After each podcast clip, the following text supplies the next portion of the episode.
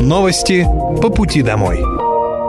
Здравствуйте, это новости по пути домой и с вами я, Мира Алекса. Пока вы добираетесь до дома за рулем своего автомобиля, на пассажирском сиденье или в общественном транспорте, я расскажу вам о том, что произошло сегодня в Подмосковье, в России и в мире. Строительство транспортной развязки в Мытищах планируют завершить к Новому году. Такую задачу поставил губернатор Московской области Андрей Воробьев. Это долгожданный объект и темп достаточно заметный.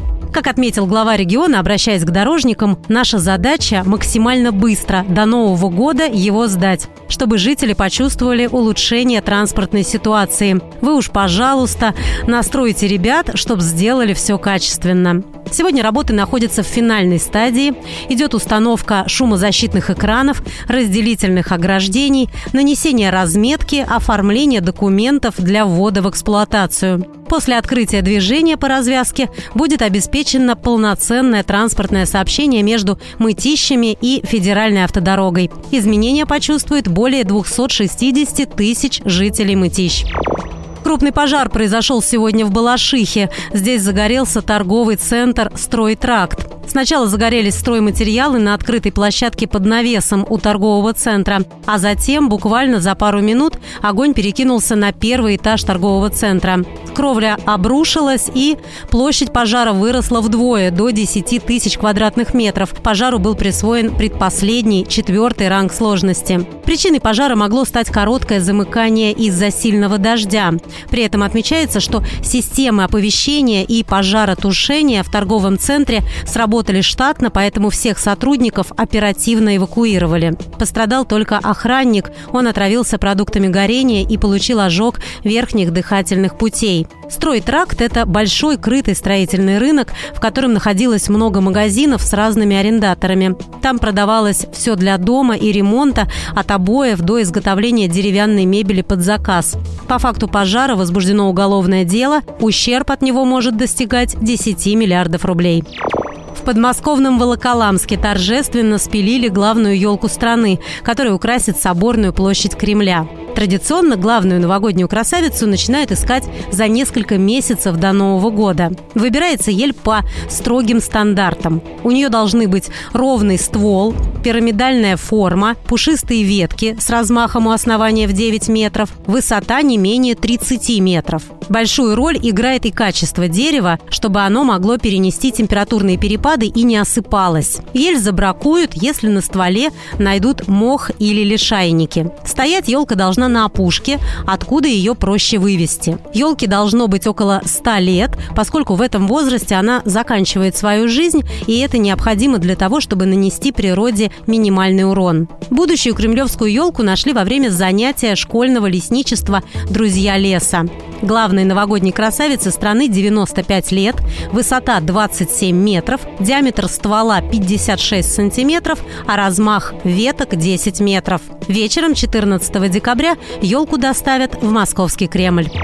Российские войска продвигаются по всей линии соприкосновения в Донбассе. Идут ожесточенные бои за город Артемовск. Также нанесено огневое поражение по районам сосредоточения живой силы и военной техники ВСУ на Купянском и Краснолиманском направлениях. Ликвидированы 83 артиллерийских расчета, 156 районов скопления живой силы и техники, склад боеприпасов, боевая машина РСЗО «Смерч», боевая машина системы залпового огня «Град». Фронтовая авиация и средства ПВО сбили два самолета МиГ-29, два вертолета Ми-8, шесть беспилотников, две баллистические ракеты «У» и два реактивных снаряда системы залпового огня «Хаймерс».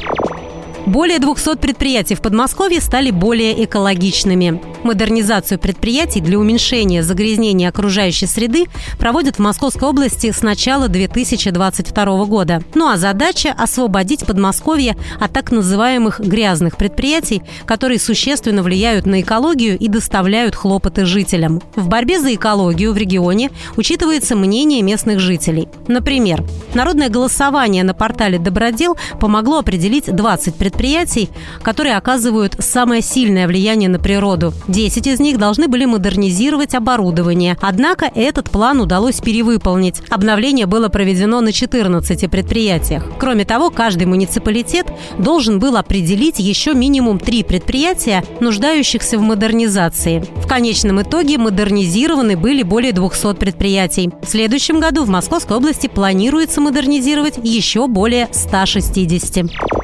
Поездка на Аэроэкспрессе в северные терминалы московского аэропорта Шереметьево Б и С стала быстрее на 15 минут. Составы теперь курсируют по обновленному маршруту. Из Москвы все составы прибывают напрямую в терминалы Б, С и следуют в Москву из этих терминалов напрямую. Также поезда ходят между южными и северными терминалами авиагавани. Таким образом, у пассажиров и сотрудников аэропорта есть возможность добраться в любой терминал аэропорта аэропорта напрямую из Москвы, так и совершать межтерминальные поездки. Доехать до северных терминалов аэропорта теперь можно за 35 минут от транспортно-пересадочного узла «Окружная» и за 50 минут от Белорусского вокзала. Интервал отправления аэроэкспрессов из Москвы в аэропорт и обратно не изменился. Поезда курсируют каждые 30-40 минут.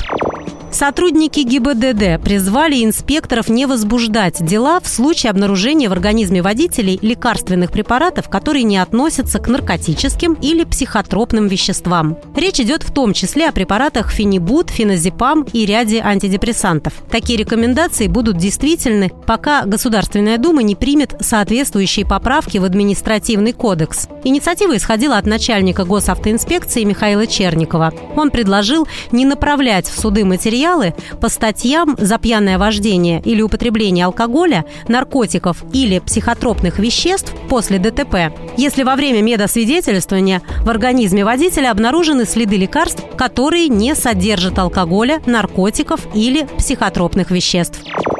В Подмосковье пассажиры теперь могут оценить услугу такси с помощью QR-кода в салоне автомобиля. Систему обратной связи улучшил Минтранс Подмосковья. Нововведение позволит оперативно реагировать на сигналы от пассажиров, а перевозчикам своевременно устранять нарушения. Пассажиру нужно навести гаджет на QR-код, расположенный на заднем сиденье, и заполнить форму обратной связи на сайте Минтранса Подмосковья. Следует указать личные данные, телефон для связи и адрес электронной почты. Затем необходимо выбрать один из четырех пунктов и прикрепить фотографии, запечатлевшие нарушения. Сегодня в Подмосковье насчитывается около 94 тысяч такси. Проверить их работу можно онлайн на сайте Министерства транспорта и дорожной инфраструктуры Московской области. Это были новости по пути домой, и с вами была я, Мира Алекса. Желаю вам хорошей дороги и до встречи. Новости по пути домой.